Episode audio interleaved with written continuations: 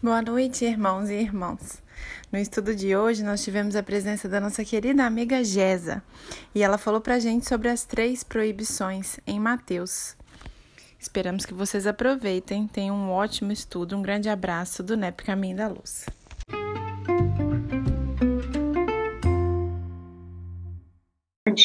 Formar chamas de paz, de vibração, de saúde, de esperança, de fé muito obrigada, Jesus, que o nosso coração, nossa mente se abram para que todos os ensinamentos da noite se façam efetivamente na nossa vida.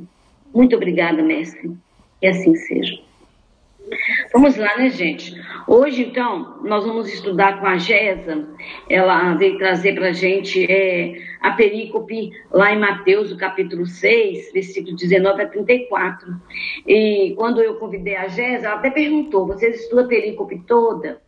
Aí nós colocamos para ela que sim, né? Que nós não vamos de versículo em versículo agora que estamos aqui é, virtualmente.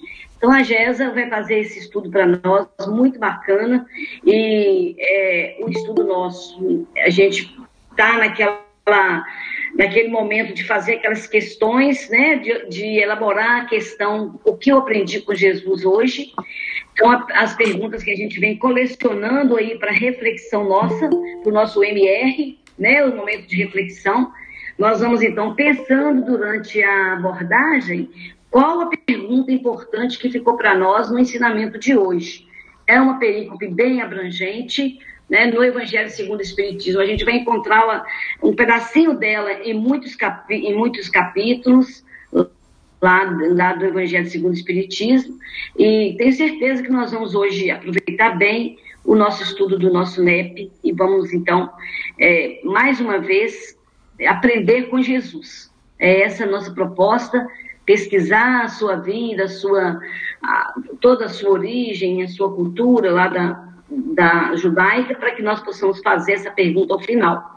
Então, nós vamos aí, tá, gente, durante a nossa reflexão, vamos ver qual pergunta hoje nós vamos colecionar ao fim do nosso estudo, tá bom? A Jéssica é uma companheira nossa, todo mundo já conhece, daqui de Patinga, né? Estudiosa do Evangelho também, faz parte de um, do NEP, lá da, do Caridade, tem um estudo também.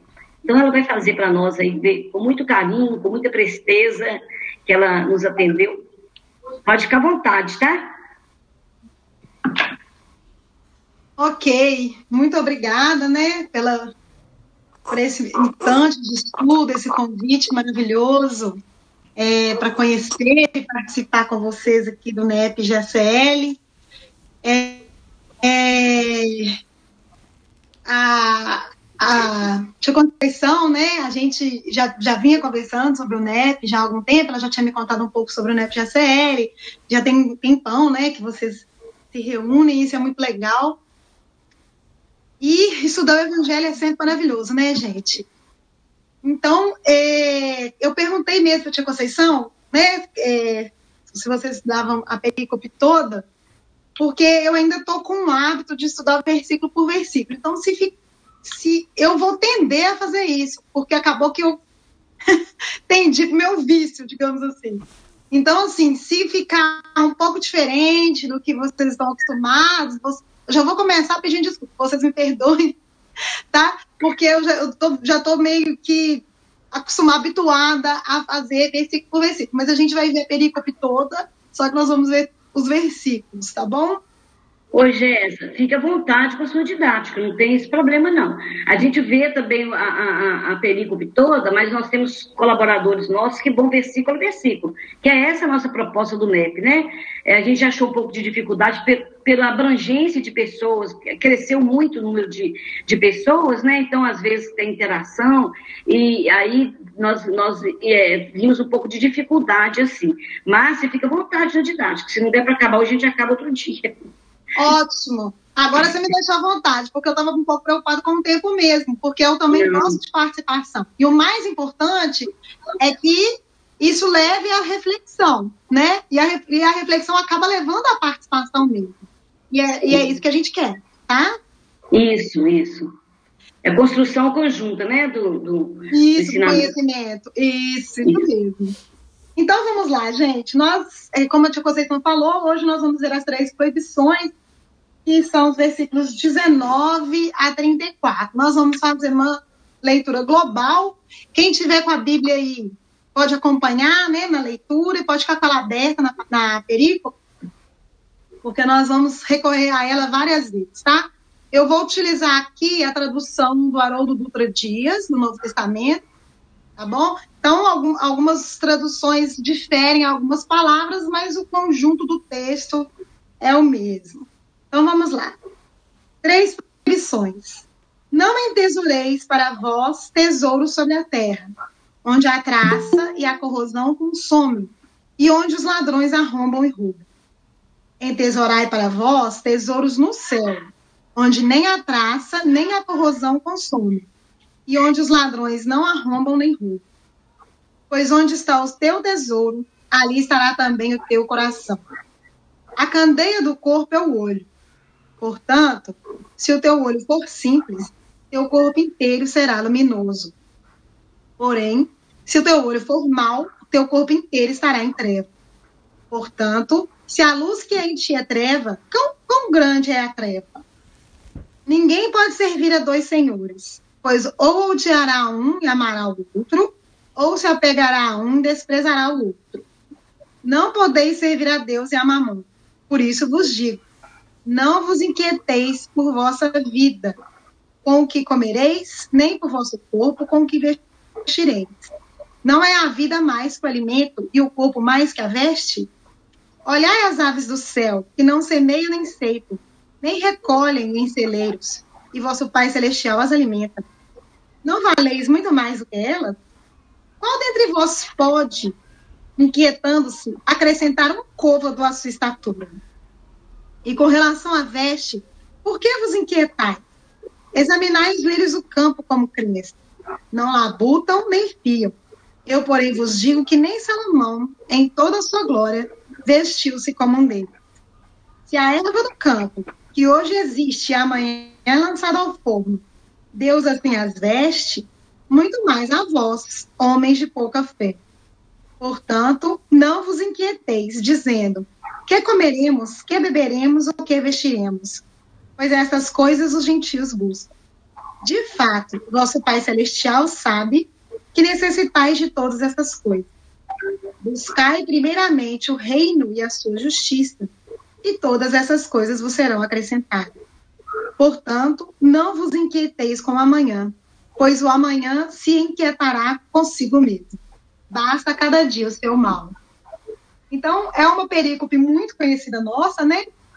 Várias passagens dela é, estão no Evangelho segundo o Espiritismo. Várias das, eu acredito que várias é, frases que eu li aqui, vários versículos que eu li aqui, vocês já conheciam, já viram palestras, estudos sobre é uma passagem bem conhecida mesmo, né?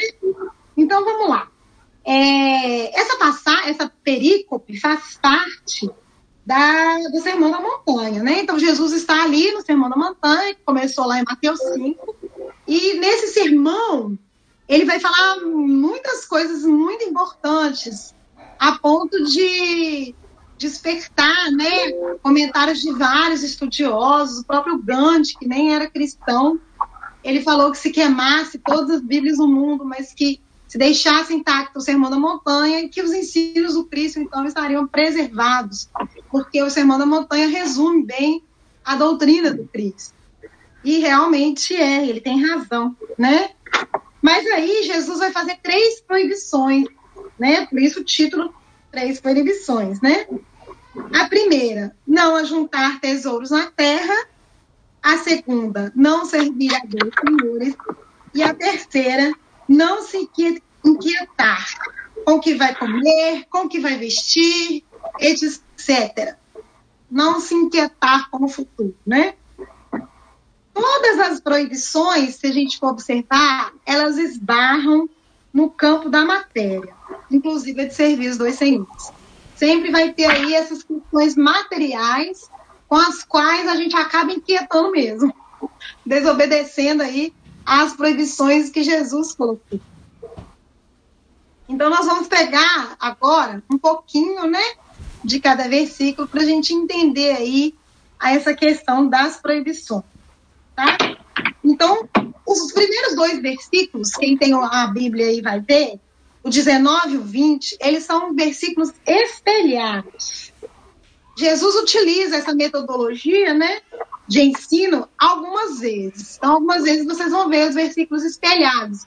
É, ele fala uma coisa e depois ele fala algo ao contrário. O assunto é o mesmo, mas ele reflete ao contrário. Então, são, são versículos espelhados, tá? Isso está dentro de uma didática rabínica, muito conhecida dos judeus, mas que nós estamos aqui, né, pelejando para tentar entender. É conhecida como machal. Nessa didática rabínica, então, nós vamos encontrar é, as parábolas, os provérbios, adivinhas. Então, não era só Jesus que contava parábolas, isso era um costume né, dos rabinos da época. Então, essa técnica chamada machal, tá? E essas esses frases espelhadas é uma, uma das, das técnicas do machado, tá? Faz parte do machado. Então, nós vamos ver que Emmanuel, ele vai comentar para nós esses dois versículos, tá? No livro da Esperança, capítulo 42, e em Fonte Viva, capítulo 177. Então, eu peguei uns grifos aqui para a gente poder ir conversando. Estamos conversando, tá, gente? Então, pode interromper, fiquem à vontade. Então, vamos lá. No capítulo 42 do livro da Esperança, Emmanuel vai dizer assim: não vou ler o texto inteiro, não, tá? Só alguns grifos para a gente conversar. Habitualmente, atraímos a riqueza e supomos detê-la para sempre, adornando-nos com facilidade que o ouro proporciona.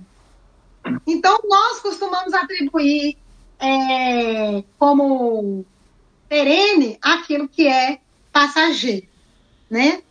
Um dia, porém, nas fronteiras da morte, somos despojados de todas as posses exteriores. E se algo nos fica, será simplesmente a plantação das migalhas de amor que houvermos distribuído. Então, vocês vão ver, nós vamos utilizar muito Emmanuel aqui, que todos os textos de Emmanuel, referente a essa passagem, ele vai tocar no assunto morte. Por quê? Porque a morte do corpo físico é ali o limiar para que essas coisas materiais também se extingam. Não tem como levar, né? É, tem até aquele ditado antigo, cachorro não tem gaveta, né? Então não tem como levar, né, para onde nós vamos, para nossa casa verdadeira, nada dessas coisas. Então Emmanuel está falando para a gente que a gente vai levar só as migalhas de amor. Então, às vezes, a gente amontoa tesouros e leva migalhas né? Porque o amor é que nós vamos levar. E como nós ficamos ocupados em amontoar bens, o amor ficou apenas nas migalhas. Via de regra, amontoamos títulos de poder e empossamos deles. Outra coisa também que fica atrás quando desencarnamos, né? Ego. A gente sabe que o ego é a nossa vestimenta dessa vida, né?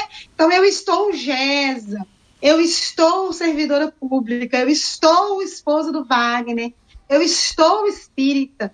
Isso faz parte de um conjunto de atributos que me ajudarão a caminhar nessa encarnação, mas não não são coisas que eu vou levar, não são né? São papéis que eu tenho que desempenhar aqui muito bem desempenhado, porque são recursos didáticos para o meu crescimento, mas que não são meus, são apenas empréstimos. É como se a gente estudasse, né, numa escola em que o material, o livro, o caderno fosse empréstimo da escola no final do ano, nós tivéssemos que devolver. Então, Emmanuel chama a nossa atenção para isso. É um dia, nas fronteiras da morte, somos despojados de todas as primazias de convenção. Então, quando Jesus fala o ouro e a traça, a traça e o ladrão, né? O que, que é essa traça e o ladrão aí? Justamente essa característica de passageiro, né? Isso passa. E às vezes não, não precisa nem chegar ao limiar da morte porque nós podemos passar por um período de muita abastança financeira, por exemplo, né? Então eu estou conseguindo pagar minhas contas direitinho, o dinheiro está dando até o fim do mês, e depois eu posso passar por um período de carência na mesma encarnação, né? E nós temos que estar preparados para isso, porque nós não somos isso, nós estamos. O verbo estar tem esse sentido da transitoriedade, né? Nós somos muito mais que isso. Então Jesus deixa isso claro, né? Quando ele fala do ladrão que rouba, da traça que corrói, né? E ao mesmo tempo dos tesouros do céu que ladrão nenhum leva, né? Os tesouros do céu não ocupam nem espaço físico, são guardados em nosso ser, em nossa alma, né? Aqui vamos usar uma figura em nosso coração, né? Os tesouros do céu. Então nem espaço físico para amontoá-los nós não precisamos, né? Bom, passando para o versículo 21, então, Jesus vai falar o seguinte para nós: Onde está o seu tesouro, ali estará também o seu coração. E aí é uma advertência grave, muito grave para cada um de nós. Onde está o seu tesouro, aí estará o seu coração. E aí Honório nesse livro Luz Imperecível, que todos nós conhecemos, né? É, do famoso estudo miudinho, né? Estudo minucioso do Evangelho. Ele vai comentar para nós o seguinte: sempre que Jesus recomendava algo, ele mencionava o motivo. Então ele fala: não ajunte tesouros é, na terra, onde a traça corrói, onde o ladrão rouba mas ajunte no céu. Aí ele vai dar o motivo. Porque onde está o seu tesouro, aí estará também o seu coração. Então ele justifica, ele não só proíbe, né? Ele não só recomenda, como ele fala o porquê daquele ensinamento. Jesus sempre faz isso, né? Então, ele desenvolve nos discípulos, e hoje, né, em nós, discípulos da modernidade, o quê? A chamada fé raciocinada. Que a gente acha, às vezes, que é uma novidade da doutrina espírita, mas não é. Jesus já fazia esses questionamentos, essas indagações, essas reflexões, para desenvolver nos discípulos, tanto daquela época quanto os discípulos modernos, que somos nós, a fé raciocinada. Usando o livre-arbítrio, podemos colocar onde quisermos, onde preferirmos o nosso tesouro. Então, Jesus recomenda: não ajunteis, porque, né? Então, nós podemos usar o nosso livre-arbítrio e colocar onde que a gente quiser, né? É uma questão de escolha. Por quê? Porque é uma questão de valores. Eu valorizo a paz e a tranquilidade, o outro valoriza o dinheiro, o outro valoriza a posição social, o outro valoriza o cargo e a função. Cada um pode valorizar o que quiser, dependendo sempre do seu momento, do seu momento evolutivo, né, do que ele pensa sobre a vida. Então vai depender de vários fatores. Mas no futuro, aí estará, por isso o verbo no futuro, o seu coração. Coração aqui simbolizando é, sentimento, né? Então, aonde o seu sentimento está ligado? Aonde a sua atenção? E ele usa a palavra também, né? Aí estará também o vosso coração. Então, além da sua atenção, do seu zelo, da sua preocupação, além disso tudo, o seu sentimento também está ligado aonde você depositou o seu tesouro. No banco, na bolsa de valores, em ações? Ou você depositou lá no céu, como Jesus recomendou, né? E uma questão interessante, né, que a gente já que a gente está estudando aí a, no NEP, tem, nós temos essa preocupação, né, em estudar a cultura judaica para a gente poder entender mais, né, porque os ensinamentos de, de Jesus eles têm uma profundidade. Então, quando eu não conheço a cultura judaica, eu entendo Mas quando eu conheço a cultura judaica, eu entendo mais ainda, porque Jesus utilizou de elementos né, daquela época para poder ensinar. Por isso a importância, Kardec né, nos recomenda na introdução do Evangelho, lá no item 3, notícias históricas, da gente conhecer um pouco da cultura judaica. E pela cultura judaica, o sentimento, o coração, desculpa, é a sede do pensamento e do sentimento. Não é igual a gente ocidental, não. O pensamento, a, gente, a sede do pensamento para nós é o cérebro e a sede do sentimento é o coração. Claro que figurativamente falando, né? Para os judeus, não. O coração é a sede de tudo, do sentimento e do pensamento. Então, quando Jesus fala que o seu coração estará onde está o seu tesouro, ele está falando de pensamento e de sentimento. Né? Então, quando você amontoa tesouros na terra, todo o seu pensamento, sua atenção, sua atenção fica em torno daqueles tesouros que você amontoou na terra. Enquanto que se você consegue amontoar tesouros do céu, né, que são tesouros que você sabe que não serão roubados nem tirados de você nunca, aí a sua paz está em torno ali dos tesouros do céu. Algum comentário sobre essa parte, gente? Ô, Gesa, é, eu acho, eu vi, a gente vê assim que Jesus nunca falou é, que você não tenha tesouro, que você não tenha alguma coisa. A orientação, o essencial da, da, do ensinamento é que você não se apegue ao que você tem. Não é ter, né? Não é não ter, é não se apegar ao que tem.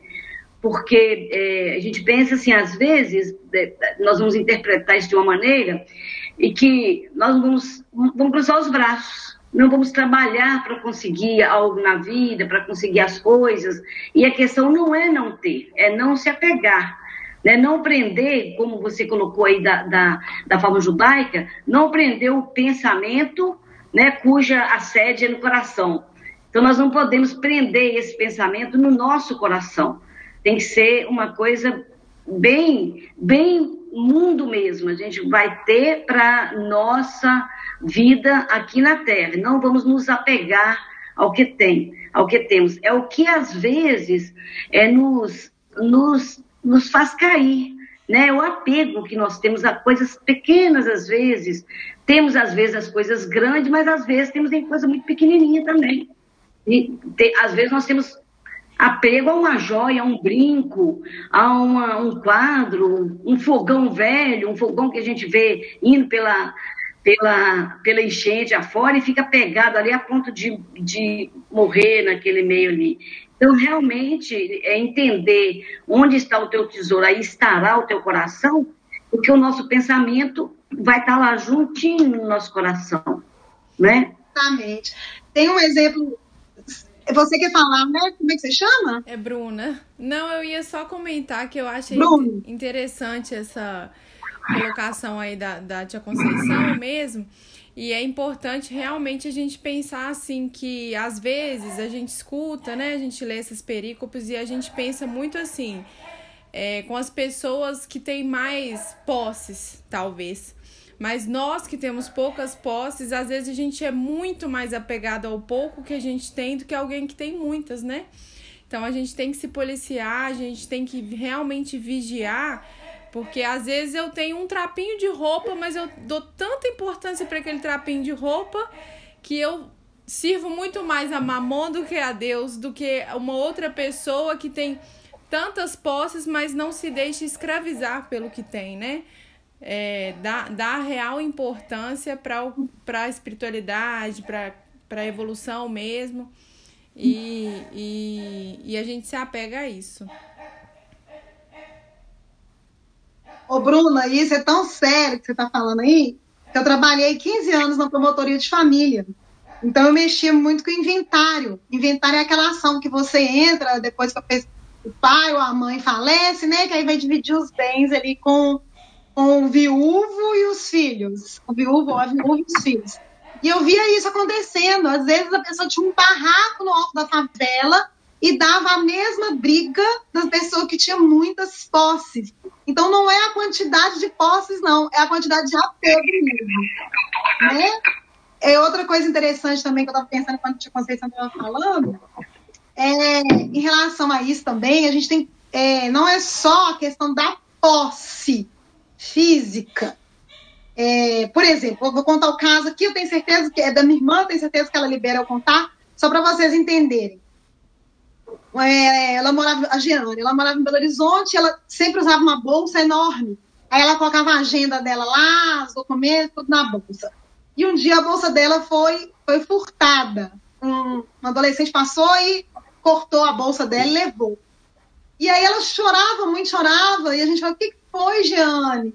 É, tinha dinheiro lá, cartão, ela falou, não, não tinha nem um real, mas minha vida estava na bolsa.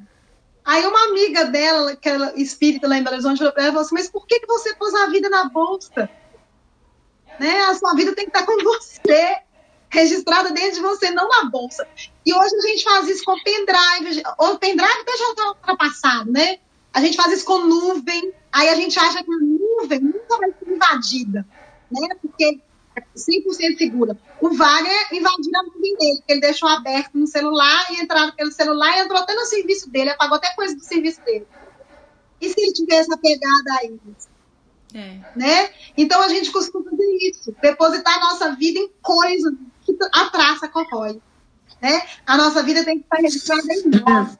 Então, uma vez um pendrive meu cheio de palestra apagou. E eu chorei, chorei. Aí o Wagner falou comigo: será que não está na hora de você sentar e fazer novas palestras com outra profundidade? Será que não é por isso que apagou? Aí eu falei: tem razão.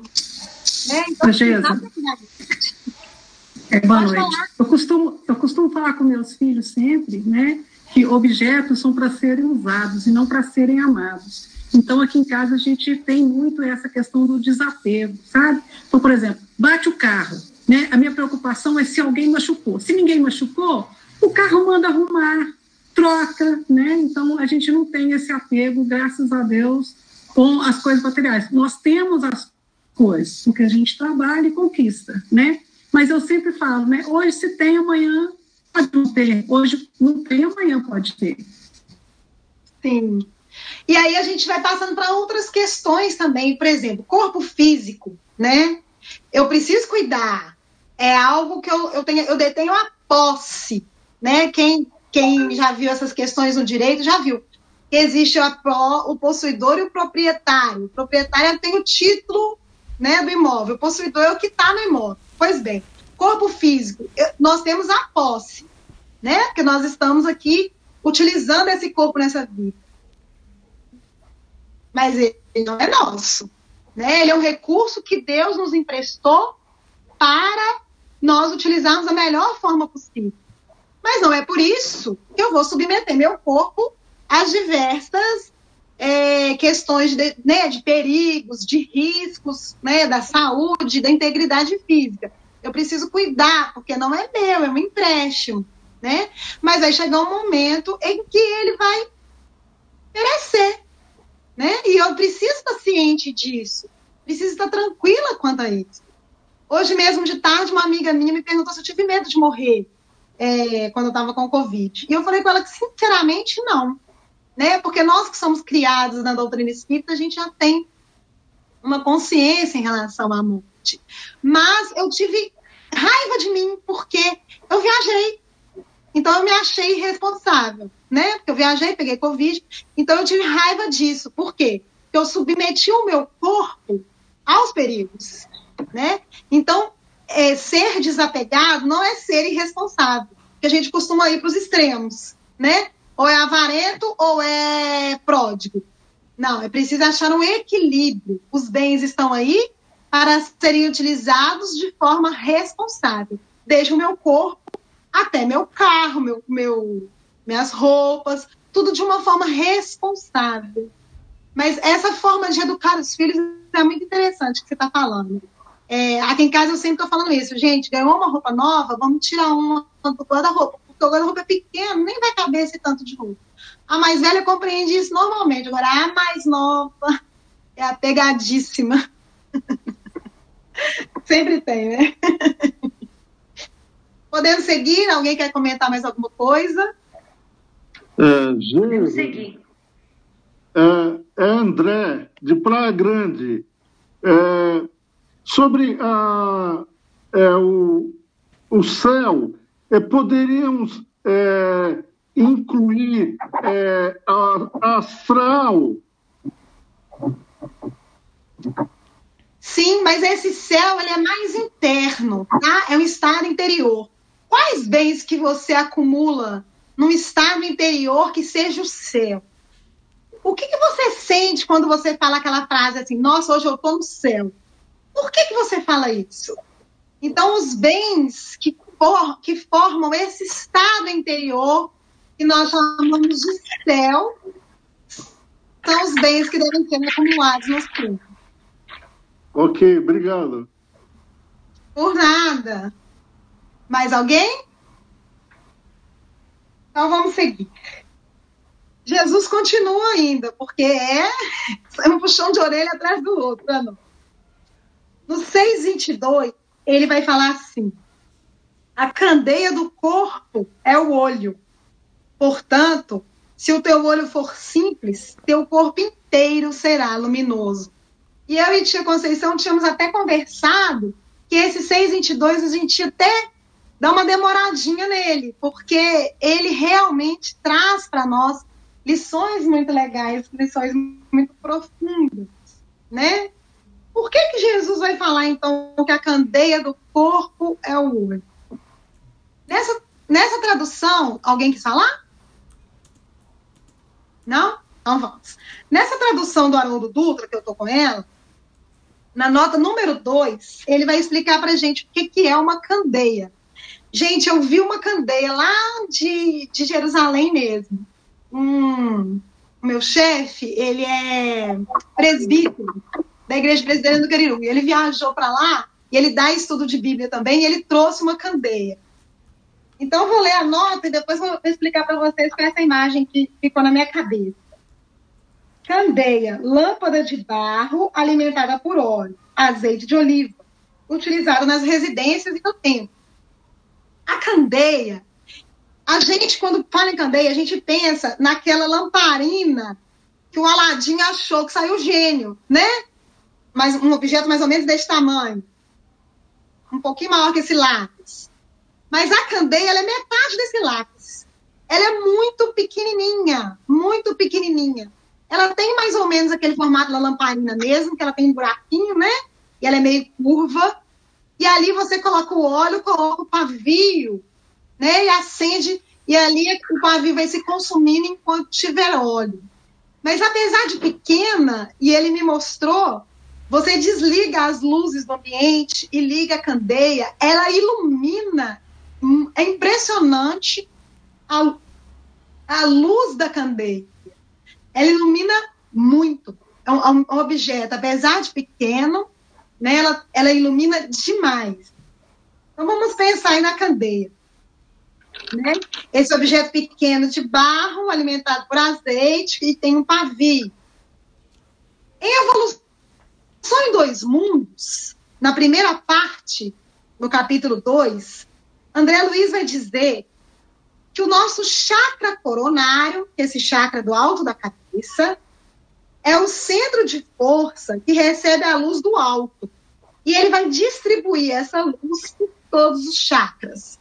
Então, independente se eu sou boa, ruim, má, perversa, maravilhosa, eu vou receber essa luz do alto, né? Porque somos todos filhos de Deus.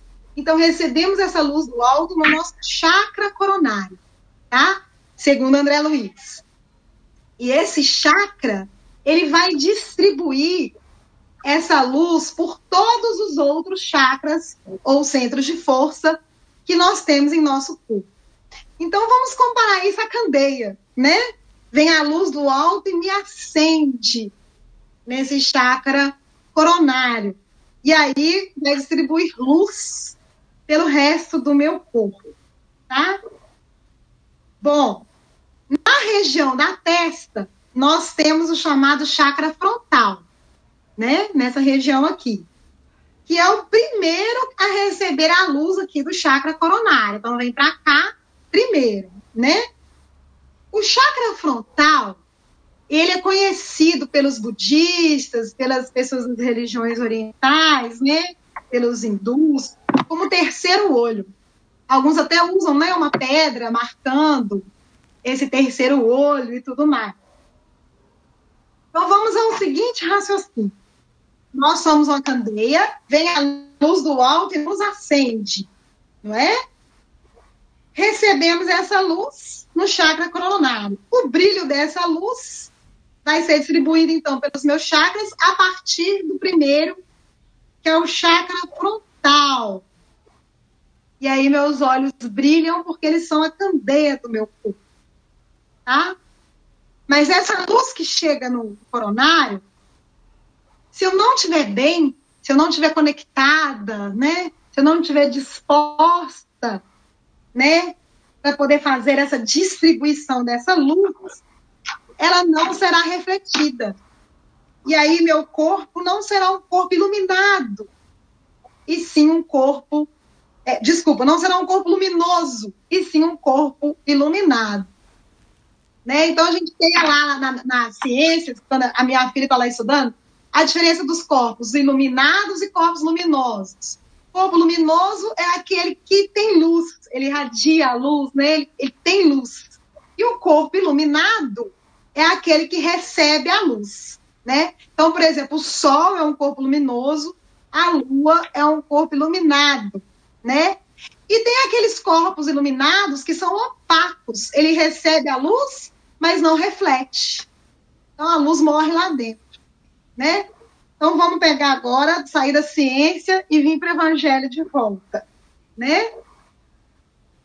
Essa luz que eu recebo, que se distribui, se eu estiver bem, conectada com a, com a espiritualidade superior, né, tentando fazer a minha reforma íntima, tentando ser uma pessoa melhor a cada dia, eu reflito essa luz pelos olhos. E aí a gente vai lembrar da cultura popular, né? O que, que diz a cultura popular para nós? Que os olhos são os espelhos da alma, né? Tem vezes que a gente fala assim, não, fulano perdeu o brilho no olho, tá tão estranho, tão, tão triste, né? Perdeu o brilho no olhar. E por aí vai. A gente sabe que os olhos não mentem, né? Eles denunciam o que se passa em nosso íntimo. A pessoa chega para mim e fala, Jéssica, tudo bem? Tudo bem, mas meu olho tá sem brilho, né? Então, ele, o olho denuncia o que passa no nosso íntimo. Então, a fala de Jesus, ela está num tom poético, tá? E os versos estão invertidos. Se a gente colocar no formato de prosa, vai ficar o seguinte: sempre que seu corpo estiver luminoso, seu olhar estará ou seja, transparente. Se o seu corpo estiver em trevas, ou seja, opaco, né, retendo a luz lá dentro dele, seu olho será mau, ou seja, sem brilho.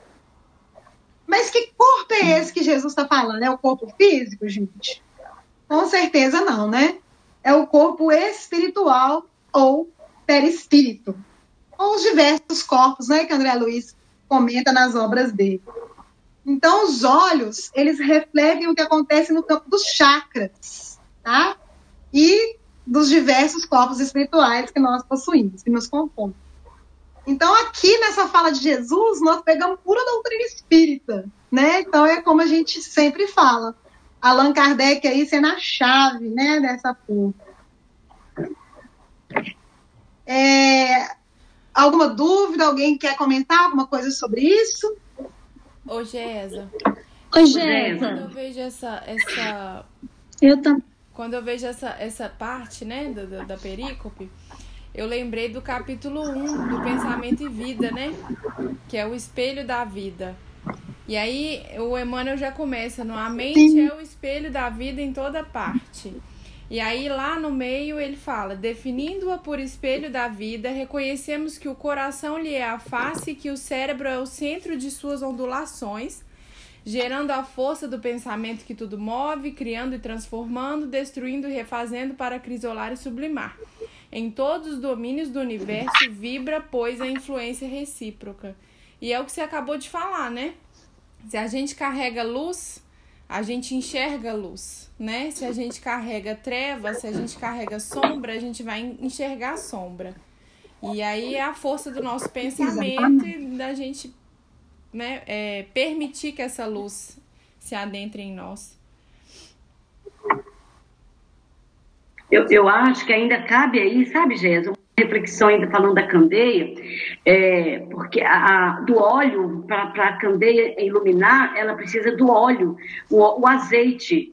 E o azeite, lá, quando nós vamos pesquisar, não é uma coisa fácil de se obter para tirar o azeite lá da, da, da, da, oliva, né? É um trabalho muito grande, quase que bem manual, não é toda azeitona que vai, que vai dar o azeite certo para poder ficar ali. É muito trabalhoso, tem que ter um tempo certo para poder colher, saber a colheita, qual que vai colher, uma a uma.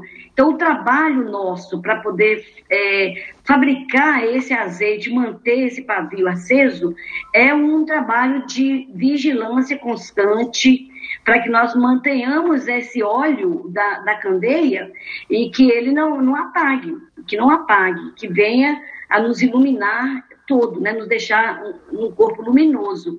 Então é muito, eu acho muito, muito pertinente nós lembrarmos dessa, desse, desse combustível tão importante para acender a candeia, tão difícil de se conseguir, tão trabalhoso e que não é fácil que se torna, é, que essa luminosidade venha. Nós precisamos estar muito atentos, saber o que, que nós estamos colhendo, o que, que nós estamos colhendo para poder formar esse azeite nosso. Excelente, tia. Muito bom mesmo. Boa lembrança. Gesa. Sim. Eu Gesa. queria fazer uma. É, me fez Deixa só. Esqueci seu nome. A... Ilcimar. A Lucimar, que ela. Ilcimar. Ilcimar. É, deixa eu só fazer uma colocação. O Haroldo nos uhum. fala que Jesus não colocou uma vírgula fora do lugar. Mas quando a gente estuda essa passagem, entre uma proibição e outra, ele falar que os olhos, né, é, são a candeia da alma, não parece que tem alguma coisa que, que não está no lugar certo? Tem um enigma aí, né? Na verdade, é, ele está falando dessas questões materiais e de repente ele fala que o olho é a candeia do corpo né? De repente, do é. nada, assim, ele puxa isso, né? Parece que ele mudou Mas, de na verdade, não mudou de assunto. Exatamente. Não mudou de assunto, não. Ele tinha acabado de falar que o nosso coração está onde está o nosso tesouro. Né? Então, ele vai reforçar com essa questão né? do olhar. Para onde você está direcionando o seu olhar? Né? Você está, hum. Com o que você está se ocupando? O que você está vendo? Como a nossa amiga falou antes, né? Se o meu corpo está em trevas, eu vejo trevas. Se o meu corpo está voltado só para essas preocupações materiais, eu só vejo matéria. Mas quando eu já estou voltado para as questões espirituais, eu vou ver espiritualidade em tudo. Tá? Então, é, não está fora do contexto, não. É porque é, Jesus é Jesus. É. Né? Então a gente tem que correr atrás. Tá Pode falar, Elaine. Ô, Jéssica, é, você narrando aí, você, aliás, explicando para gente essa perícope, eu, eu lembrei daquela parábola das virgens nécias, das dez virgens, do casamento, do é. a questão quando você falou da candeia, é, que as virgens, uma parte delas foram imprudentes, né?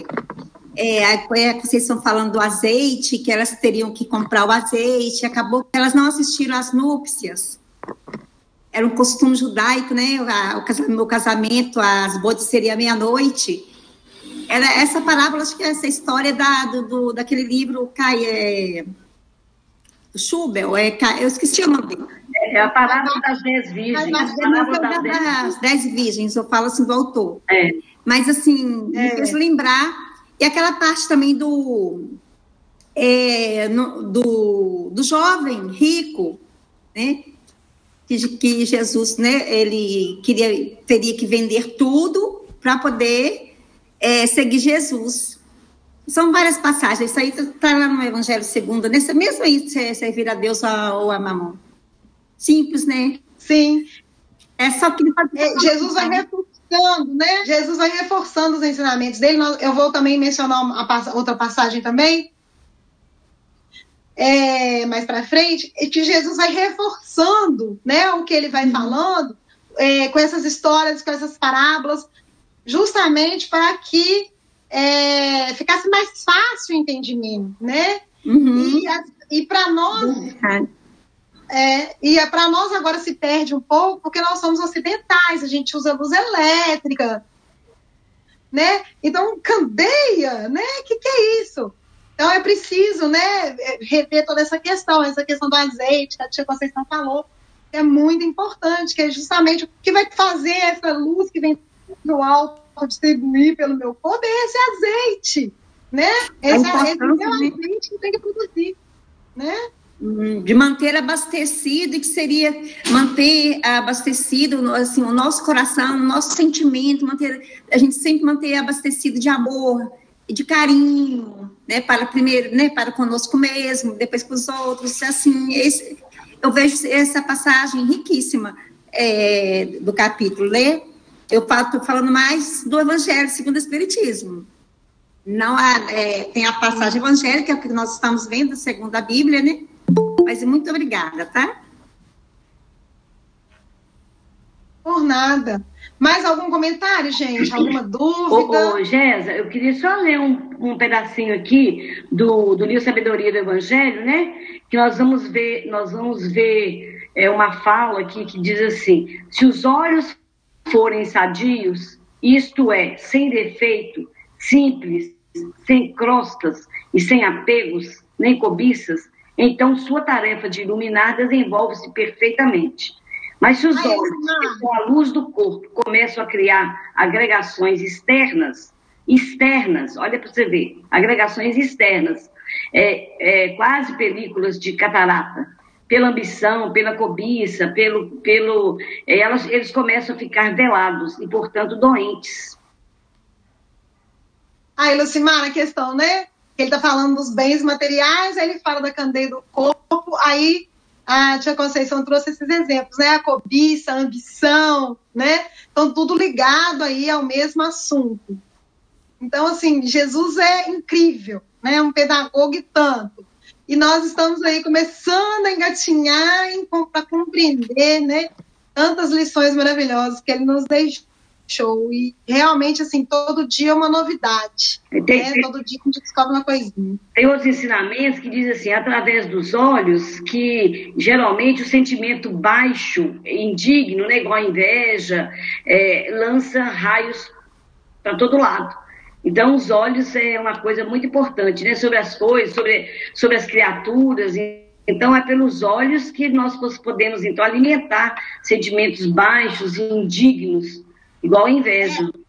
A sabedoria popular, né? Fala olho gordo, olho de secar pimenteira. Mal né? olhado. É.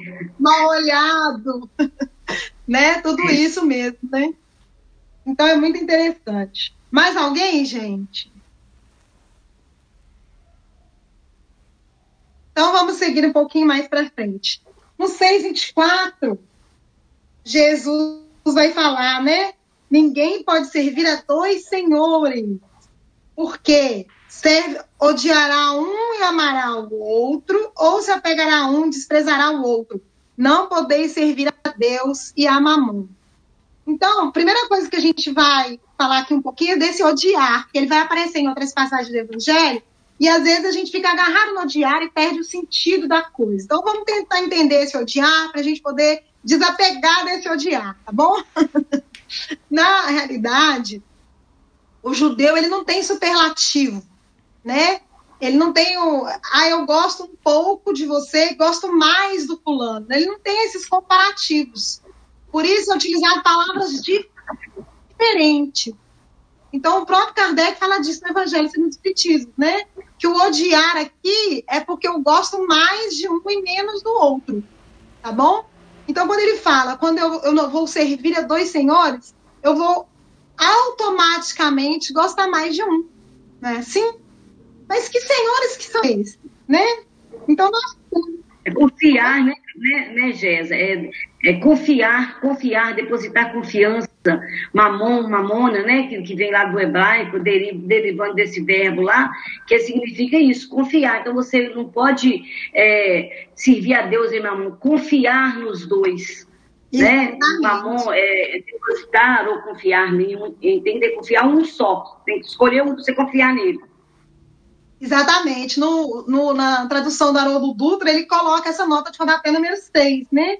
Mamon ou mamona, né? Palavra de origem aramaica, que, que significa riqueza, posse, de qualquer espécie, seja dinheiro, móvel, escravos ou outros bens.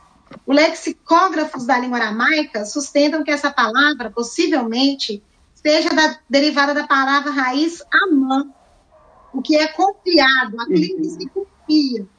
Parece expressar aquilo que é confiado ao homem por Deus. Nos escritos rabínicos, significa não somente dinheiro, mas todos os recursos, todas as posses de um homem. Tudo aquilo que ele possui além do seu corpo e da sua vida. Ou seja, tudo aquilo que pode ser convertido em dinheiro, que pode ser calculado. Então, então é o que a Tia Conceição falou, né? O que, que seria mamon, então, para nós aí? Todos esses recursos didáticos que Deus nos entregou para que nós possamos estar nessa escola da vida, né? Este é o mamão, né? Mas é o que a gente acabou de falar. Alguém falou e eu vou repetir. Os bens materiais estão para alguém falou para possuir, para ter, não para os bens materiais são para serem usados e não para serem amados.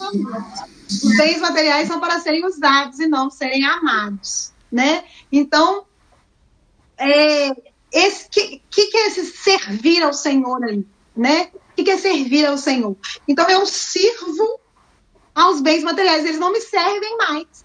Eu é que eu sirvo. Então, ao invés de eu usá-los, eles me usam né? Eu sou comandado por eles. Então, Jesus fala que não cabe, não tem jeito de servir a esses dois senhores. Nós vamos nos socorrer, é, deixa eu ver aqui, por Emmanuel, no livro Instrumento do Tempo, no capítulo intitulado Atendamos. Nós vamos pegar só alguns trechinhos também, tá?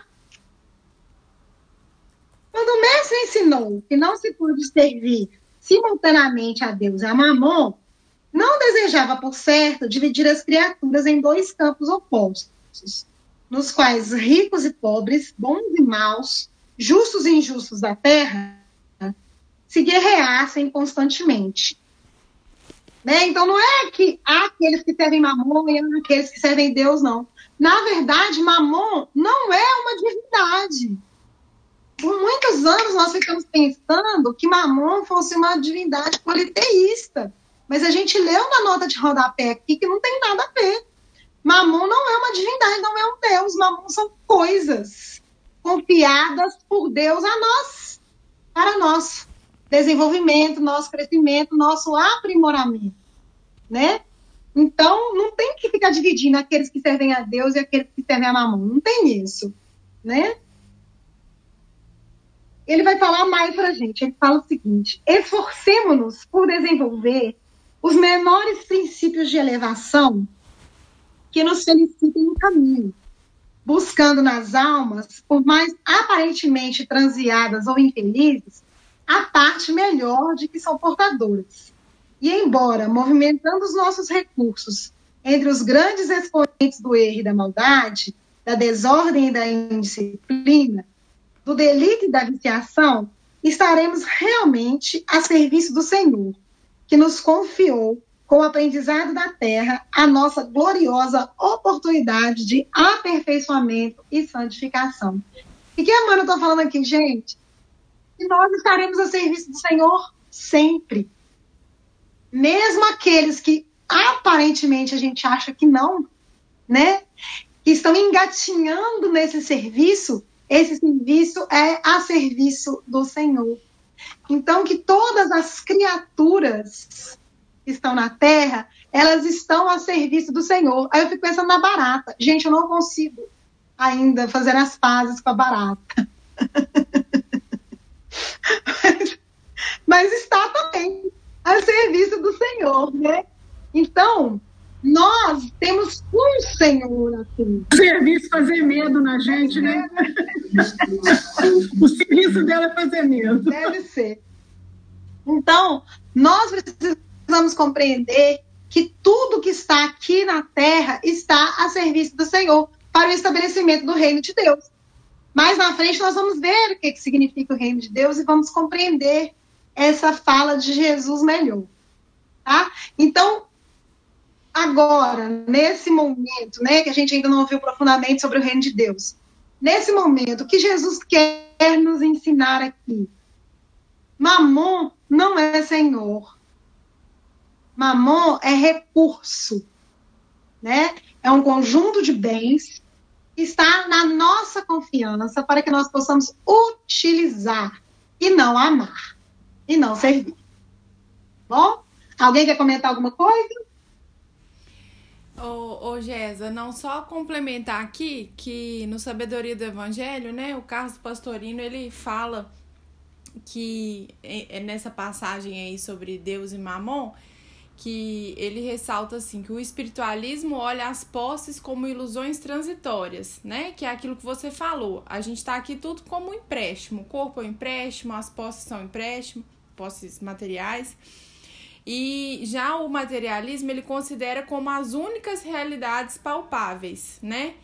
E por isso não tem como conciliar um com o outro. Ou você acredita que isso é transitório, ou você acredita que isso é a única coisa palpável que você vai ter aqui.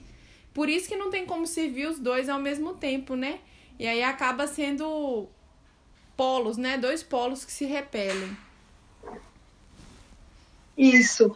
E assim, nós ainda temos muita dificuldade com isso, né? Porque ou a gente acha que os bens materiais são o demônio, né? Igual a tia Conceição alertou no início, né? Não tem problema nenhum em ter os bens, né? A, a, o, o problemático é a minha forma de relacionar com esses bens. Então, eu demonizo os bens materiais, ou eles viram meu Deus, meu Senhor, né? E aí a gente vê os templos que são construídos para mamon, né? Aqueles shoppings gigantescos, iluminados, né? E que se você passa depois das 22 horas, eles estão lá apagados, né? Então, a gente precisa conscientizar, né? De que os bens materiais, eles não são nem o nosso Deus e muito menos o diabo. Né? Eles são apenas é, recursos que nos foram confiados por Deus para o nosso crescimento, para a nossa tarefa de auto-educar as nossas almas. Uhum. Podemos seguir? Posso fazer um comentário rapidinho? É, eu, eu não. Claro. A Maria fica me, é, me tolindo de entrar porque ela sabe que eu falo muito.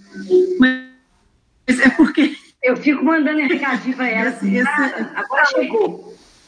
Já passou uma vez.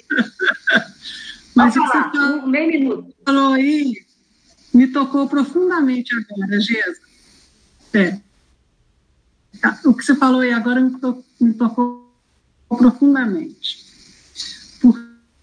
porque é, o que eu venho me perguntando, Sim, essa pergunta voltou de uma forma muito, é, é, é, é muito é, forte em mim, foi por que, que eu não sofro igual as outras? Entendeu? Quando a pessoa amada parte. Né? E um dia eu conversando com a Maria, falou comigo, é, Mônica, mas a gente despedir do corpo é muito mais difícil do que a gente despedir despedir da alma, porque a gente sabe que um dia vai encontrar a pessoa, né? E aí o que você falou, que tudo que a gente passa aqui é para o nosso crescimento, né? Que tem um motivo, é o que eu, é o que eu tenho de gratidão, né? Toda vez que eu paro e penso, eu falo assim, mas por que eu não estou sofrendo igual todo mundo sofre, chora e, e lamenta? e eu só tenho sentimento de gratidão. Eu acho que você acabou de me dar a resposta. É porque o sentimento que eu tenho é de que essas pessoas que partiram, né, apesar do amor que eu tenho por elas e que elas tiveram por mim, né, elas fizeram parte do meu crescimento. A, a, a, o que elas precisavam fazer aqui é, comigo foi cumprido de uma forma é, completa. Tanto é completa que o meu maior sentimento é sempre de gratidão.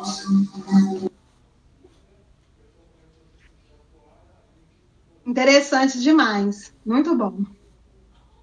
Vamos no versículo 25, então. Por isso eu vos digo: não vos inquieteis por vossa vida, com que comereis, nem por vosso corpo, nem com o que vestireis. Não é a vida mais que o alimento e o corpo mais que a veste? Então. Como assim, gente? Como que eu vou comer se eu não vou preocupar, né? Como assim? Exatamente. E aí fica parecendo uma coisa meio irresponsável, né? Fica assim, como assim? É. né? Mas Jesus, na verdade, ele nos alerta a ver, a observarmos que viver é muito mais do que comer e vestir. Muito mais. Né? Comer e vestir são detalhes da vida. São detalhes importantes? Claro, né? Mas viver é muito mais que isso, né? E aí nós temos os titãs, né? a gente não quer só comida, né? E é isso mesmo, né? Nós não viemos aqui só para comer e vestir, é muito pouco, é muito básico, é muito primitivo. E, infelizmente, há pessoas no mundo que estão em torno disso, né? A, na roupa da moda, roupa de marca, a comida não sei o quê, que é caríssima, e eu preciso tirar uma foto no restaurante tal, e postar no Instagram, e aí, de repente, vem a pandemia, todo mundo está em casa comendo arroz com feijão, e ótimo, né? Acabou essa competição. E o vestido caro que eu comprei, eu engordei na pandemia e não vou poder usar mais. né? Então, olha como que essas coisas são transitórias, como que essas coisas são passageiras, relativas, né? E aí o Honório vai dar uma outra puxada de orelha na gente aqui, no Luz Imperecível lá na página 76, ele vai falar do acessório essencial. Olha o tema do estudo dele. Acessório e essencial. Nós, às vezes, confundimos o acessório com o essencial para as nossas vidas.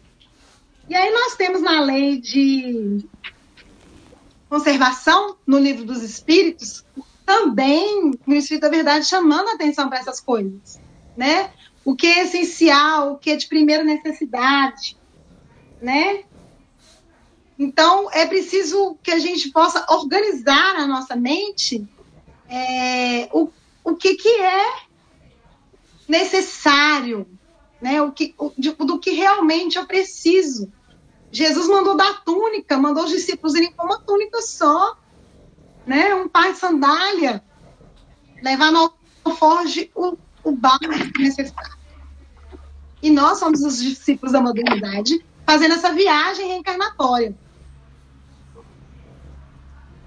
Alguém quer comentar? Não. Não? Então vamos para o 26.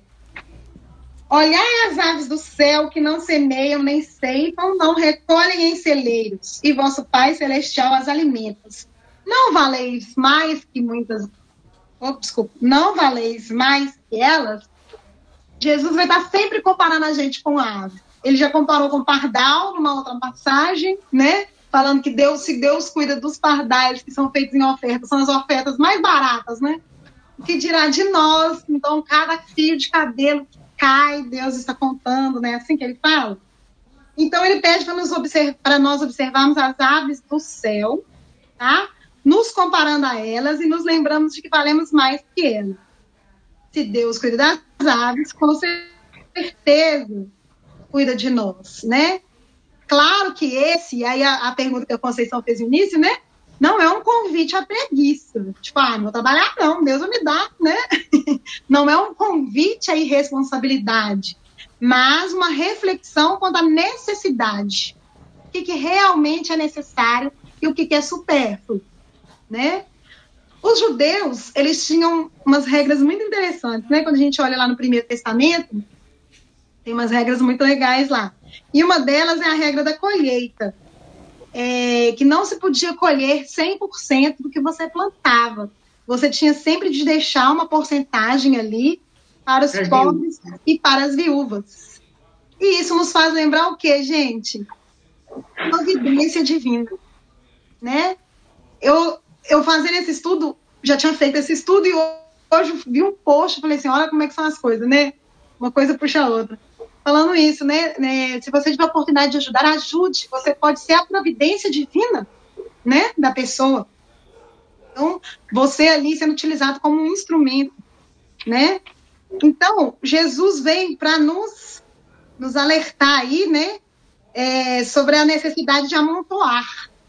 Será que precisamos ficar amontoando um tanto de comida, amontoando um tanto de roupa, amontoando um tanto de bens materiais, né? Então, ele nos chama a atenção para isso. Por quê? Nós sabemos, está lá no livro dos Espíritos, lá na, no, no, na lei de conservação, que do ponto de vista espiritual, nós só temos três classes sociais. Isso aqui em casa é uma briga. Que eu tento explicar para minhas duas aqui, elas ficam discutindo isso comigo sem parar. Né? Do ponto de vista espiritual, a gente só tem três classes sociais. Nós temos os ricos, os, que, os ricos são aqueles que têm o necessário para a sobrevivência. Nós temos os pobres, que são aqueles que não têm nem o necessário para a sobrevivência. E nós temos os muito ricos, que é aqueles que têm mais que o necessário. E aí está amontoando e que está faltando lá para os pobres né? Então eu não estou olhando do ponto de vista material, não. Não é para você pensar no dono da empresa tal que está cheio de carro, não. Não é isso. É aquela parábola do rico e do Lázaro, que a gente conhece bem, né? Aquele que amontoa em detrimento do outro, do qual está faltando o necessário na mesa dele. Então vamos pensar sobre isso para que a gente possa ir estar atento, né? Se nós estamos amontoando ou se nós estamos tendo a, o necessário para a nossa sobrevivência. Porque a gente deve estar se olhando para si falando assim, ah, então eu estou aqui na categoria de rico. Não, você pode estar na categoria de muito rico. Eu não estou falando de dinheiro no banco, na conta, não. Eu estou falando de postura. Você está amontoando em detrimento daquele que não tem nem o necessário? É postura, não é saldo bancário. Bom? Alguém quer comentar alguma coisa?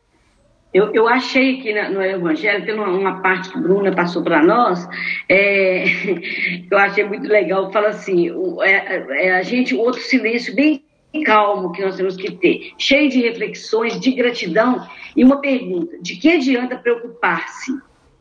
É, quem é capaz, com a preocupação, acrescentar um cúbito na sua estatura? Olha como eu queria aumentar um cúbito na minha estatura. E não adianta se preocupar com isso, com o que não tem que fazer, né? Então, vamos preocupar com o que realmente é, nós podemos resolver. E nós temos certeza que a gente consegue dar o nosso, nosso, a nossa contribuição para fazer acontecer. Né? Então, é preocupar, não vamos preocupar antes, não, com o que nós não podemos mexer né? A gente não pode acrescentar muitas coisas na nossa vida. É, a preocupação com o que eu vou comer, com o que eu vou vestir, é uma preocupação que às vezes, com ela por si só, eu não consigo fazer nada. Mas a partir do momento que eu acalmo e, e me tranquilizo, eu posso fazer alguma coisa. Né? Então, essa palavra aí, nós temos que estar é, atento a isso. É, a, essa expressão que você falou é a do próximo versículo, do versículo 27, né? Que é uma expressão uhum. idiomática, que significa, né? É, qual de vós pode esquentar acrescentar um côvado à sua estatura? Que é justamente acrescentar centímetros ao seu tamanho. O côvado seria como se fosse a medida do antebraço, tá? Então, acrescentar centímetros à sua altura pura, mas também pode significar acrescentar anos à sua vida. Anos à sua vida, é. E aí me faz lembrar de, da qual parábola? Do rico insensato. É. Né? Que juntou, juntou no celeiro, vocês lembram dessa, dessa parábola? Pegou aquele tanto de grão, pôs no celeiro, aí não coube. Ele foi aumentou, derrubou o celeiro antigo, fez um novo, e colocou aqueles grãos todos, deitou sobre os grãos e uhum. falou: A minha alma está farta. E o que, que aconteceu naquela noite? Desencarnou. Morreu. Morreu. Morreu. Né? Então, Jesus faz essa, esse jogo de palavras, que também é típico do Marshall, né? Para usar esse, esse, duplo sentido, né?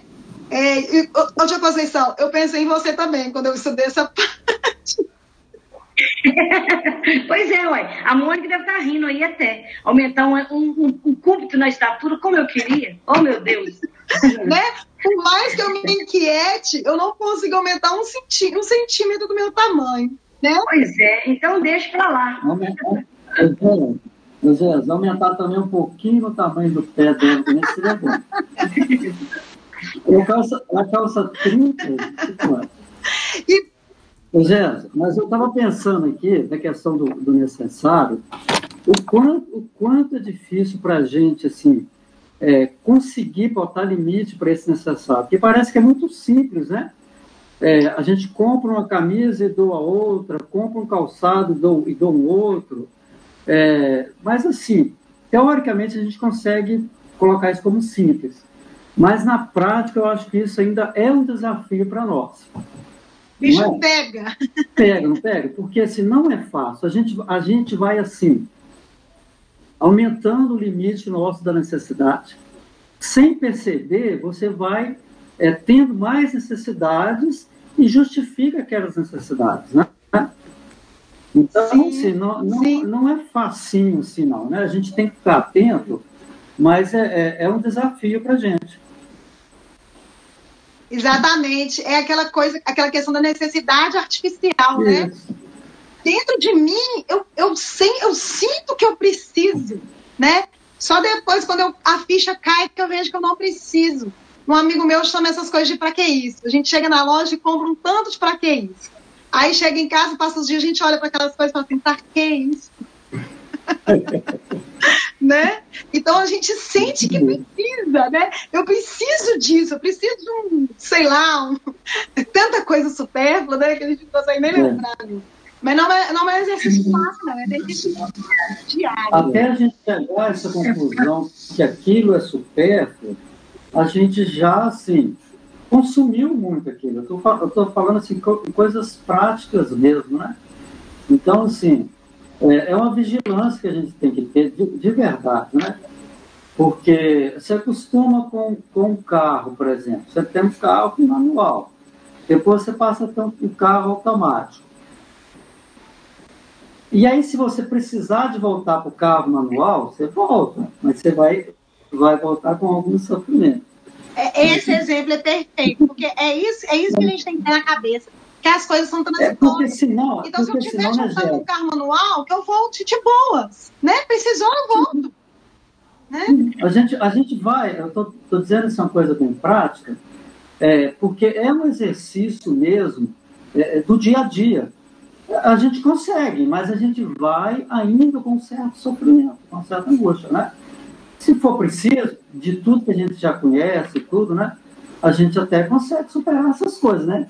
Que são bem, bem assim, básicas, mas assim, é, na nossa condição a gente ainda faz muita coisa com sofrimento, com dificuldade, né?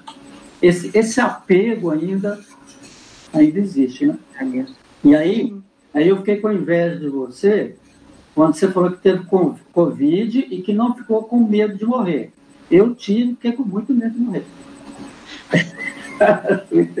eu também sou espírita de Deus assiste. Mas as minhas filhas ficaram morrendo de medo de eu morrer. Mãe, não morre não. É, mas é isso, né? É, a gente vai aprendendo, treinando, né? É, é. Ô, Jéssica, você não acha que o que é supérfluo é aquilo que você não utiliza? Porque, por exemplo, eu posso ter é, 12 vestidos, mas eu uso todos. Então, ele passa a ser, não é uma necessidade, é uma questão de uso. Aquilo que eu vejo que é, é desnecessário é aquilo que eu junto, mas eu não faço uso daquilo. Você acha que esse raciocínio é muito fora? Lá no livro dos Espíritos tem lá o necessário e o supérfluo, tá? E o supérfluo não é só o que você não utiliza, é, são também as questões das necessidades artificiais, tá? Depois dá uma olhada direitinho lá no livro dos Espíritos, que tem lá, na lei de conservação, tem item só sobre necessário e supéreo. Ô, Jéssica, outra coisa. Coisa diferente. Se eu tenho aquilo e se eu doar. É diferente de todo mundo. Eu tenho alguma coisa assim. Outro dia, um monte de. Pensa diferente de todo mundo mesmo. É, eu penso. Igual, por exemplo, eu tenho, eu tenho um monte de roupa, que esse pessoal que as mulheres saem de casa, que o marido bate, sai com a roupa do corpo. É, tem uma hora no ideal. Então eu levei um monte de roupa minha, né? Aí eu juntei tudo. Falei assim, graças a Deus que eu tenho para dar. E se eu não tivesse nem para dar? Eu, assim, não sei se é egoísmo meu também, né? Não, isso é, isso é de justificativa. Você, tá, você não entendeu, Cristina? Você achou uma, uma justificativa para ter um monte de vestido? Não, não é vestido, não. Você é ótima. Eu preciso de graças a Deus que eu ajudei, juntei um monte de blusa. Eu, eu fiquei até satisfeita e não fazer falta nenhuma, você entendeu? Eu sou pegada. Não conta, Se eu tinha precisado de alguma coisa, eu corro atrás e dou um jeito de arrumar. Mas eu sou assim, ainda bem que eu tenho pra ajudar. Pensa assim, você entendeu? Eu não tenho, eu não amarro esses negócios, então, graças a Deus. Tá bom. E qual mulher que não é centopeia? Né? Toda mulher é centopeia. Nenhuma mulher tem um par de sapatos só. Tem aquele, vários, vários. Então, no próximo versículo, Jesus vai falar sobre é, vestir, né? Porque primeiro ele falou sobre comer. Nos próximos três versículos, ele vai falar dos lírios do campo e Salomão. Ele vai falar que Salomão, em toda a sua glória, nunca se vestiu como a erva do campo, né? Então, que nós não nos preocupemos com o que vestir. Nesses três versículos, que é o 28 a 31, né?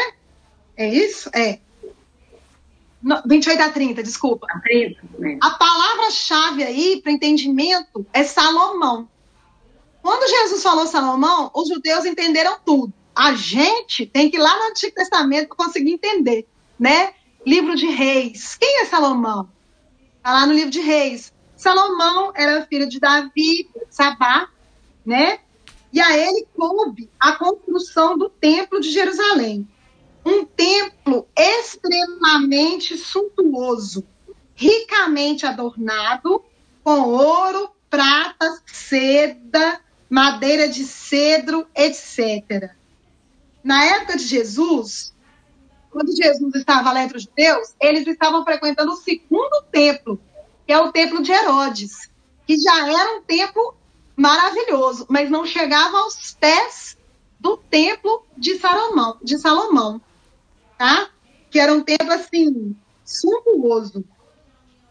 E, e há ainda alguns detalhes importantes aqui sobre Salomão que a gente precisa saber. O seu reinado foi um reinado de muita abundância. Ele, Salomão foi o rei de muita coisa, do superlativo. Então ele tinha muita comida, muita bebida, um exército enorme, muitos cavalos, muitos servos nos palácios. Salomão tinha muitas mulheres, muitas mesmo, tá? Mas também ele era conhecido por ser um rei muito sábio, tá? E muito justo. No entanto, quando Salomão morreu, o reino se dividiu em, du em duas terras. Aí nós tivemos Judá, que é o sul, e Israel, que é o norte. O reino se dividiu.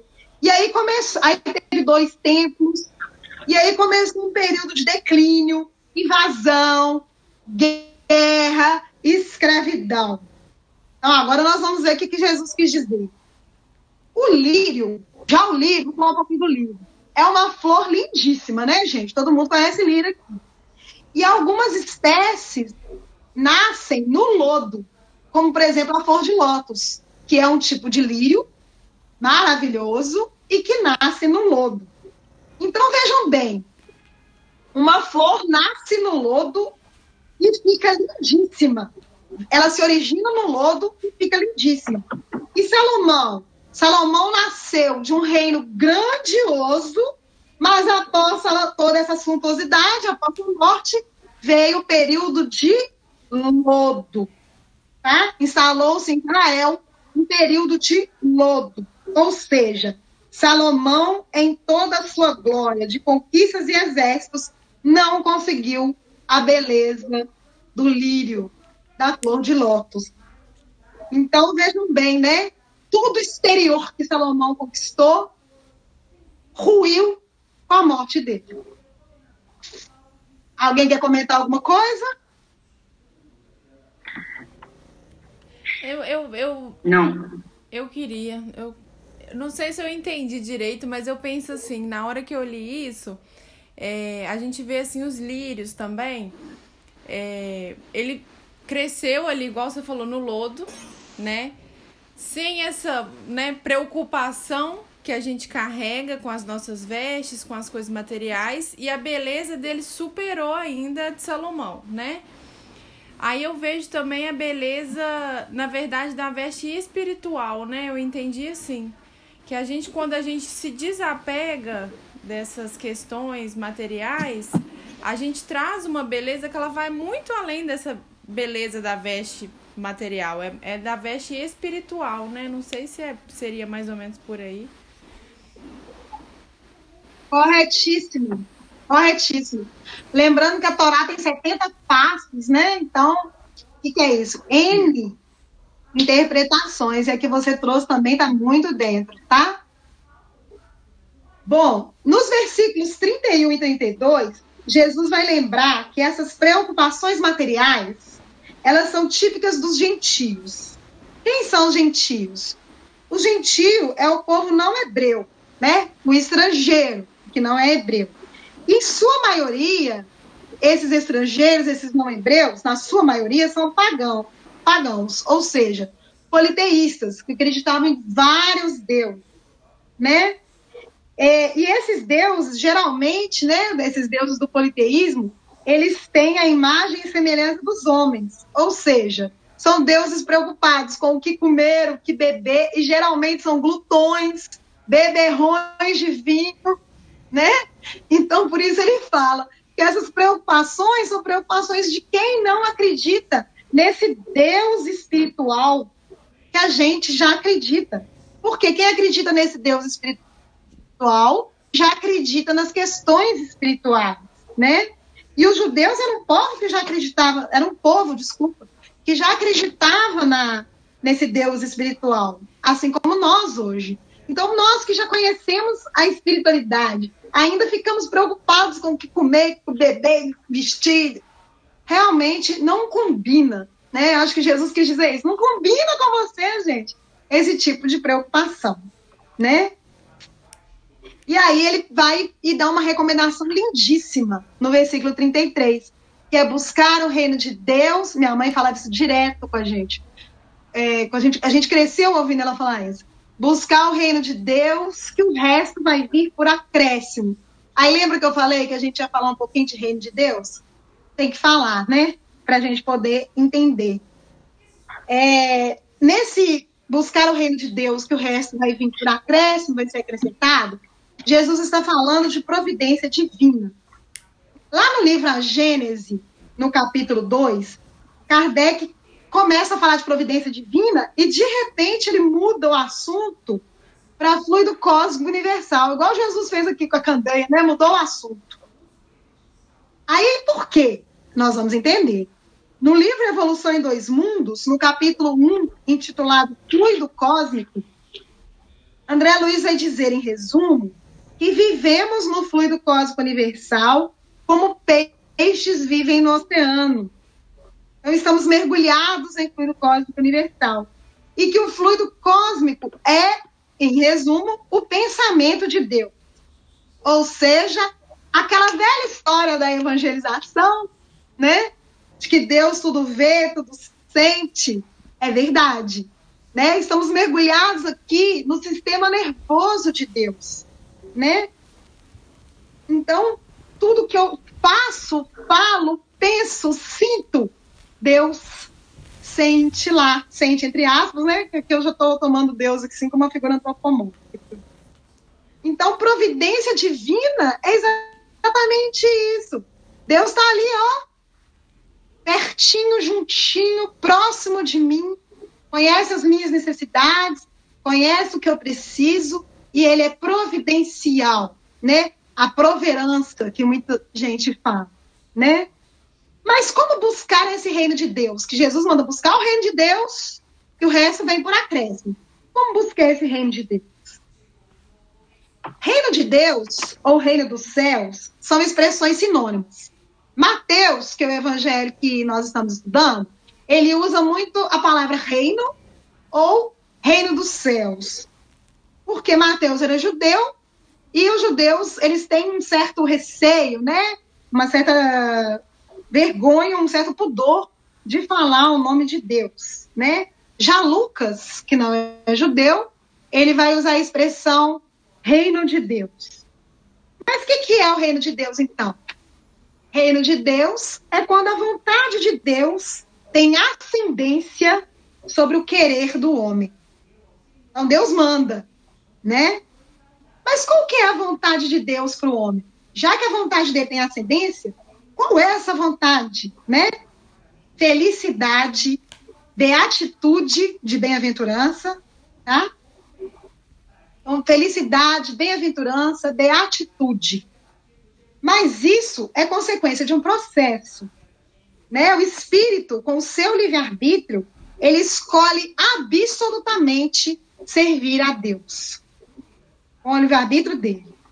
O anjo, ele não obedece mais ninguém, só a Deus. Ele não obedece nem a ele mesmo, nem a outro homem. Né? A gente vai ver isso e vai ver que por isso muitos foram sacrificados. O próprio Jesus dizia que o pão dele, ou seja, o alimento dele, era fazer a vontade do Pai. Então, esse versículo é como se fosse um resumo de toda a perícope. Tudo que Jesus falou pode ser sintetizado nesse versículo. Buscai o reino de Deus e o resto vem por acréscimo. Mateus vai encerrar essa perícope com o conselho de Jesus sobre a ansiedade, que está tão famoso hoje nos dias atuais, né? Jesus vai falar. Não se ocupe. Oi. Só um instantinho. Uhum. É porque ele fala assim, né? Buscar primeiro o reino de Deus e todas, todas essas coisas serão acrescentadas. Mas antes ele fala o reino de Deus e a sua justiça. É interessante, né? Porque é, o reino, a justiça faz parte do reino de Deus. Né? Mas ele coloca para a gente lembrar que a justiça, eu estou entendendo, que a justiça divina é muito, muito, muito diferente da nossa justiça. Então, não por acaso, né?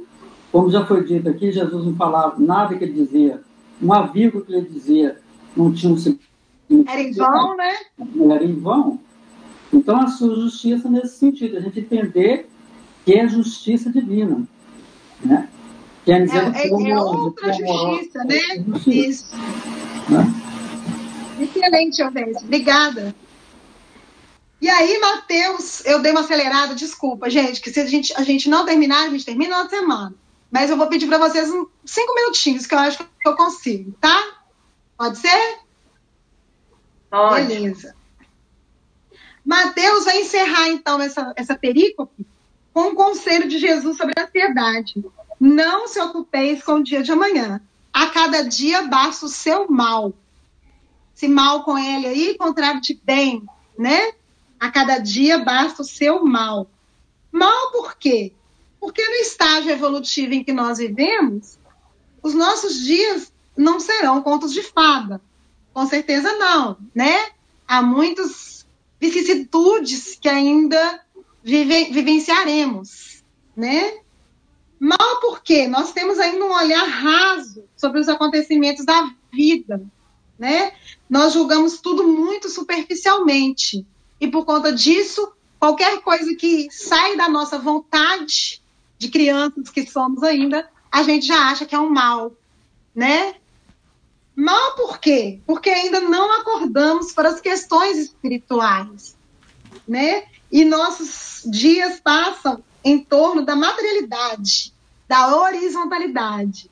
Por isso, nós enxergamos mal quando nós não conseguimos obter, né, aquele, aquele bem, aquela materialidade, aquela, né, que mais tarde a gente vai entender por que, que não obteve. E aí a gente vai ver que estava tudo certo, né? E aí, eu vou pegar o Honório, um comentário dele muito interessante sobre essa passagem. Ele vai falar o seguinte: Basta cada dia o seu mal. Cada tempo traz o seu conteúdo. O mal aqui deve ser entendido como desafio, como obstáculo necessário ao progresso. A vida é constituída de provas. Por outro lado, cada problema deve ser enfrentado na sua hora. Precisamos, às vezes, nos destacar do contexto da existência, a fim de equacionar de modo mais claro e seguro os problemas que nos envolvem. Nada de torná-los mais cruciantes, como recordações amargas do passado, ou com a imaginação de um porvir sombrio, que poderá ou não conscientizar. Então, nem ficar no passado, apegados ao mal do passado, que já passou, e nem ficar projetando males para o futuro. A cada dia basta o seu mal, ou seja, o seu obstáculo, né? Então tem gente vivendo no futuro, ah, que ano que vem o Covid, não sabe nem se vai estar reencarnado ano que vem, né? Então viva hoje. O que, que hoje está acontecendo? Ao dia de hoje já basta o seu mal. Então viver o presente, buscando sempre a verticalização, a espiritualização. Essa é a lição que Jesus deixa aí para nós, né? para os discípulos da modernidade. Alguém quer comentar alguma coisa?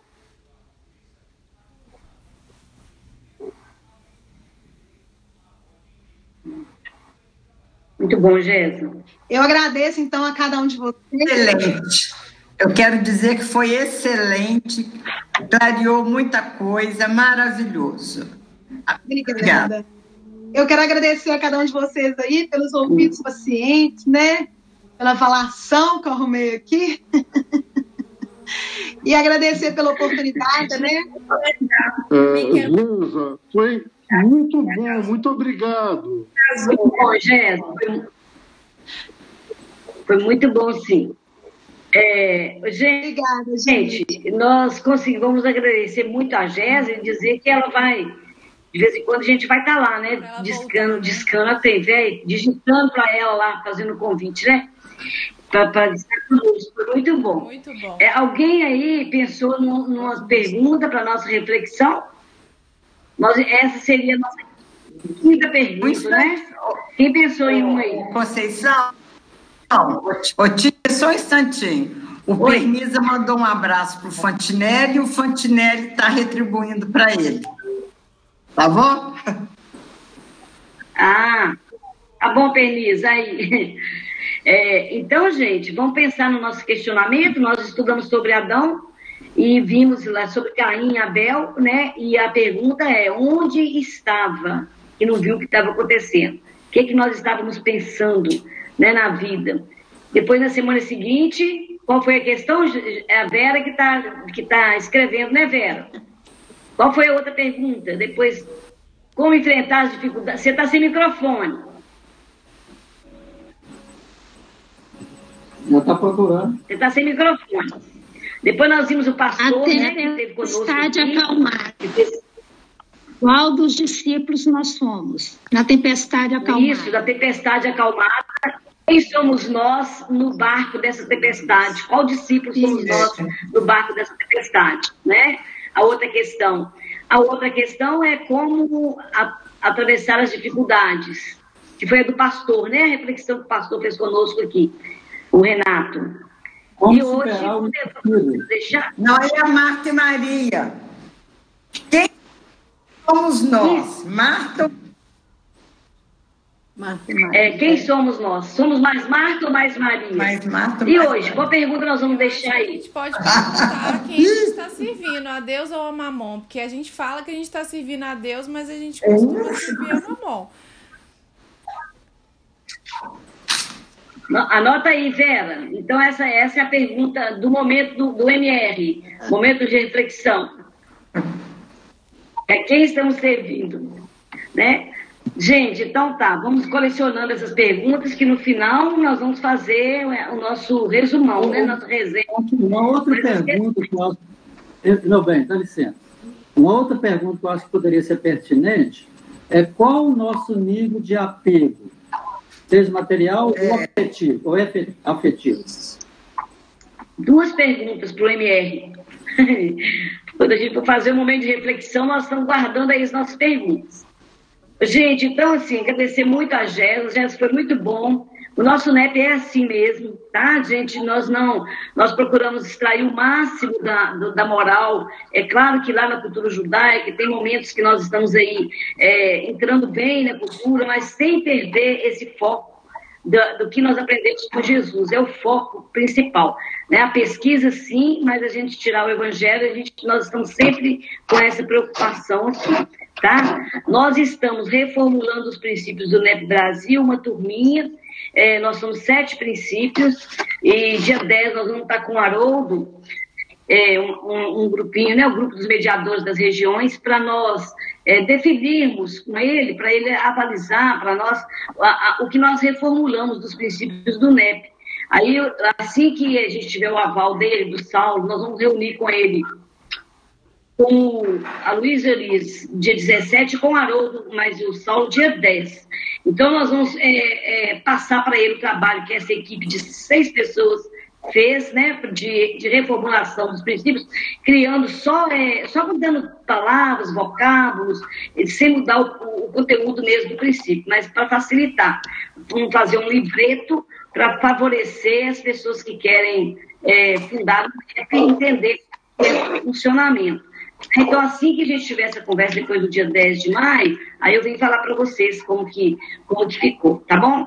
O projeto Amor em Ação tem muito que agradecer. Nós tivemos uma doação muito grande de vocês essa semana, que foi rosquinhas e óleo, muito grande. Amanhã a Lucimar vai levar. E vamos ver semana que vem, amanhã a gente vai saber qual a demanda da próxima quinzena. Tá ok? Agradecer demais a vocês por, por estar atendendo é, esse pedido aí que a gente já vem há um ano, sabe, Jéssica, nessa parceria com o Projeto Amor em Ação. E a gente com pretensão de depois chegar lá, né, fisicamente mesmo, com a mão na massa. Semana que vem, nós vamos ter uma reflexão, o Rômulo, o, o Rômulo aqui da nossa, da nossa, nossa cidade aqui, ele vai fazer para nós uma reflexão sobre falsos cristos e falsos profetas. É um assunto que nós vamos ver muito no Velho Testamento, vamos ver no Novo, mas nós vamos pegar especificamente Mateus capítulo 7, de 15 a 21, tá? 15 a 20, mas ele vai fazer uma abordagem geral é, dessa expressão para nós. Então, nós vamos já estudando, vamos procurando aí é, conhecer, conhecer a, a, a contribuímos aí. colaborar tá a ação dele. Ô, Jéssica, você faz a prece para nós, por favor? Muito obrigada mais uma vez, que Jesus te abençoe. Na nossa prece hoje, o Fernando, ele pediu, o Fernando está aí lá dos Estados Unidos, a irmã dele vai fazer uma cirurgia é, de, de câncer, uma cirurgia meio séria lá, e nós, todos que estiverem na nossa mente aqui em relação a, a Covid, e em especial um companheiro nosso aqui, o Ricardo Caciquim, que nós estamos vibrando, fazendo uma corrente, o nosso o nosso jovem aí que foi acometido pela Covid está tá entubado, que nós possamos agora, então, ajudar a formar essas chamas aí de saúde, de tranquilidade, de esperança, né? O Jéssica, você reza para nós? Claro, é um prazer. Por favor, muito obrigada, tá? Jesus te abençoe. Eu que agradeço. Então vamos agora agradecer né, a esse mestre maravilhoso que deixou esse legado espiritual para todos nós, essa herança a traça não corrói. Jesus, querido amigo, te agradecemos demais, Senhor, do fundo da nossa alma, por todas essas lições, esses ensinos tão maravilhosos que tocam o fundo dos nossos corações que possamos não só aprendê-los, como também senti-los e praticá-los em nosso dia a dia. Envolva Jesus a cada um de nós, a este grupo maravilhoso que se reúne para estudar os teus ensinamentos, para que eles estejam sempre motivados e encorajados a continuar. Envolva Jesus as pessoas que passam pelas provas da saúde física, especialmente os nomes aqui citados, para que possam receber a visita dos teus emissários divinos ligados à área da saúde, que possam sentir que não estão sós, que estão cercados de benfeitores. Envolva-os, Jesus, no teu amor e na tua luz. Permaneça conosco, Jesus, ao longo da semana, nos intuindo e nos fortalecendo. Hoje e sempre, que assim seja.